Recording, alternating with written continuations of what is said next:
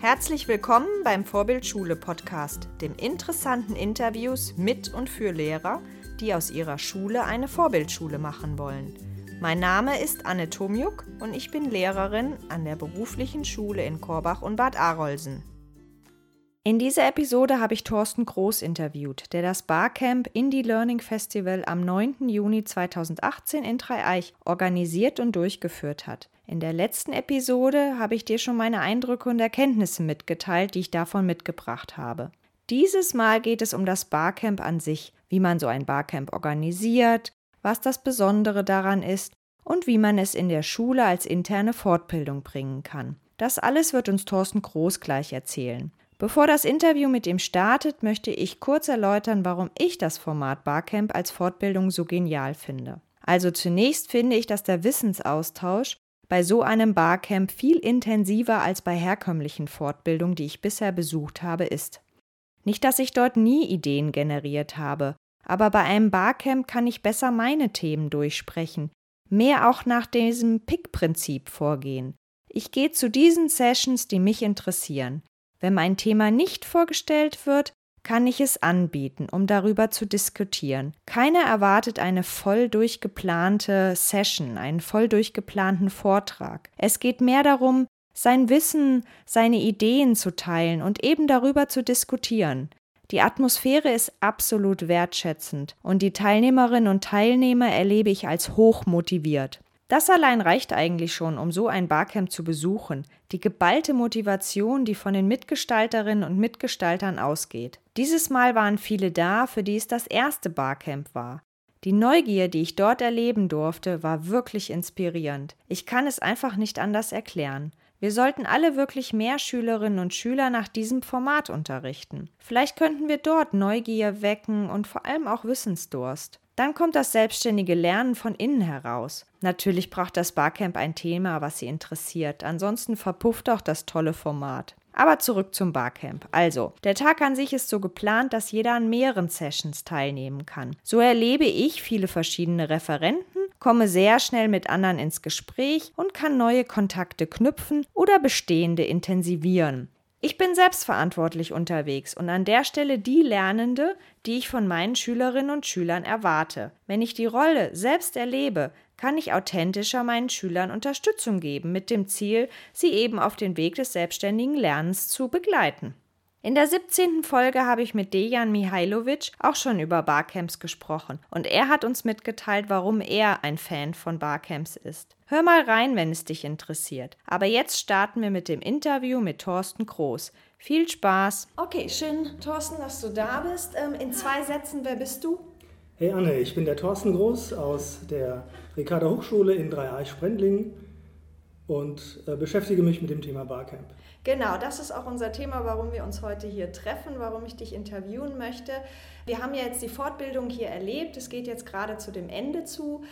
Du warst hier derjenige, der das Ganze organisiert hat, der das angeleitet hat und mich würde interessieren, was ist wichtig, um so ein Barcamp erfolgreich zu organisieren? Was muss man machen? Zunächst einmal muss man das wollen. Äh, ein Barcamp ist ja eine Form des Wissensaustauschs auf einer Art Peer-Ebene und man muss mehrere Personen ins Boot holen, die bereit sind, ihr Wissen mit anderen zu teilen. Und wer diese Einstellung hat, der ist eben genau richtig. Aber davon, davon braucht man eine kritische Masse, die zusammenkommen und die ein gewisses Engagement mitbringen, dass sie sagen, sie opfern ihre Freizeit, kommen an einem Zeitpunkt, wo eine größere Ressource wie die Schule zur Verfügung steht und treffen sich dort zusammen, um zu einem Thema gemeinsam Ideen zu entwickeln und Wissen auszutauschen. Mhm, okay.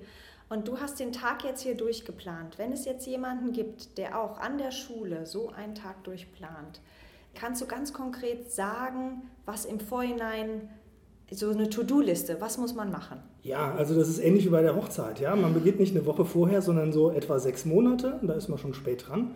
Man muss sich ein äh, Mitarbeiterteam suchen, das bereit ist, ähm, gewisse logistische Sachen ähm, mitzugestalten, die Versorgung von einer gewissen Anzahl von Teilnehmern, die Bereitstellung von Räumen, gegebenenfalls Internet, was man braucht.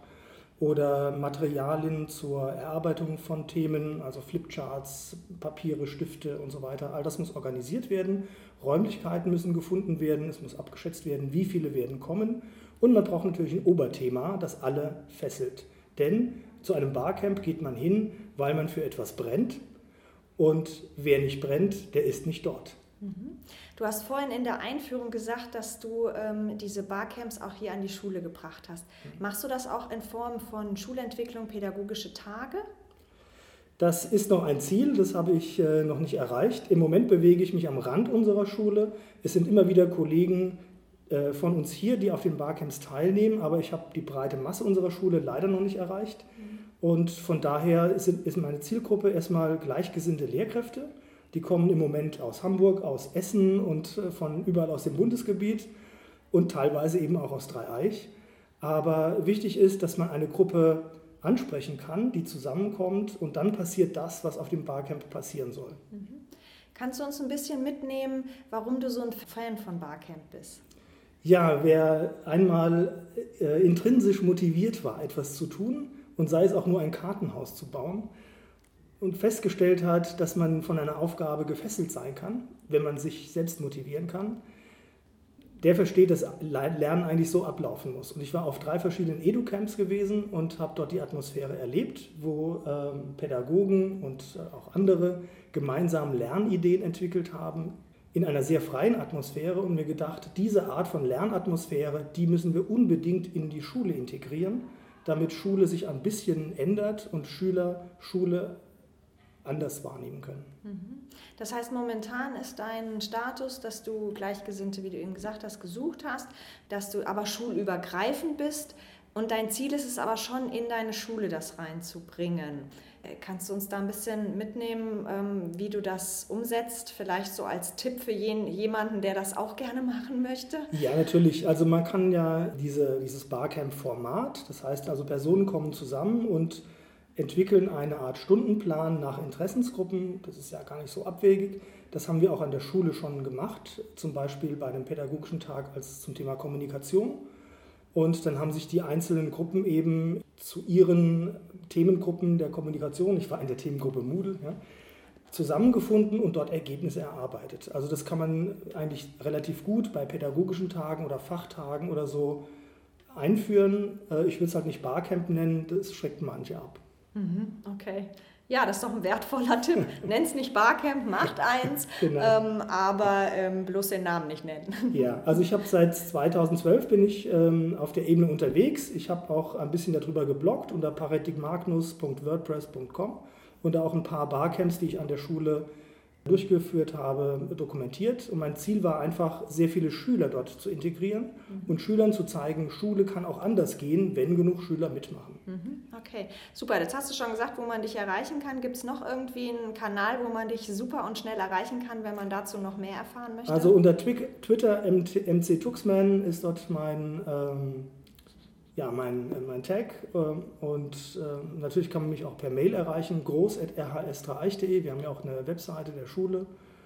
Und ansonsten. Über deinen Blog. Über meinen Blog, ja. Okay, danke schön. Gerne.